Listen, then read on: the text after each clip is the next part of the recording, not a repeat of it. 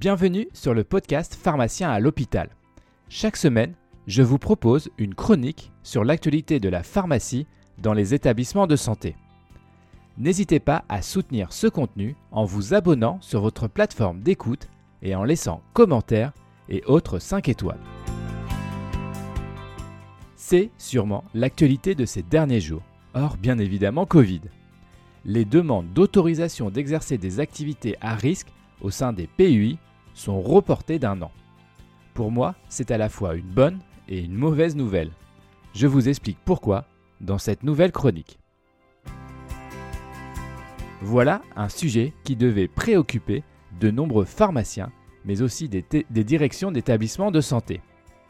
Cette année 2022 devait être la date choisie pour remettre toutes les PUI à niveau concernant la pratique de certaines activités à risque.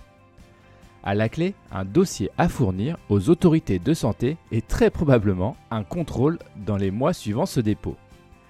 Eh bien tout cela est repoussé d'une année pour cause de contexte sanitaire tendu. C'est d'un côté, pour moi, une bonne nouvelle. Je m'explique.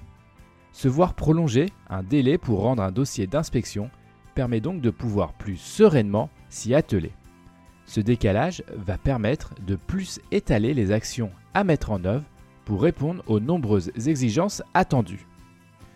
Plus de temps permet donc de pouvoir gérer les autres dossiers urgents en priorité. Car le quotidien de nombreux pharmaciens, comme pour de nombreux professionnels de santé, est plutôt déjà bien chargé. Donc oui, ce délai supplémentaire constitue un souci de moins ingéré pour le moment.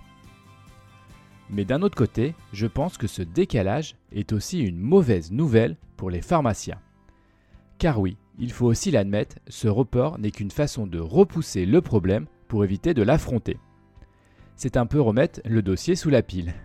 On le sait, ce type de contrainte réglementaire n'enchante guère les professionnels, car même si tout est fait dans les normes, il y a toujours cette peur d'avoir un point faible dans son organisation. Ce décalage d'un an ne fait que repousser l'attente des résultats de l'inspection. Bien évidemment, le Covid fragilise à la fois les administrations et les établissements de santé. Il y a en effet peut-être d'autres priorités sanitaires en ce moment que le respect de la réglementation en PUI. Quoique la question peut se poser. Doit-on renier certaines procédures sous prétexte que notre système de santé est en tension? En y réfléchissant bien, je ne suis pas sûr que la crise doive relayer au second plan les socles de nos métiers et de nos pratiques. C'est peut-être plutôt quand tout va mal que les choses doivent être carrées et respectueuses des bonnes pratiques. Donc un peu de réglementaire et de procédure doivent toujours être présents. Il reste maintenant à espérer, et on le souhaite tous, que la situation sanitaire ne soit qu'un mauvais souvenir.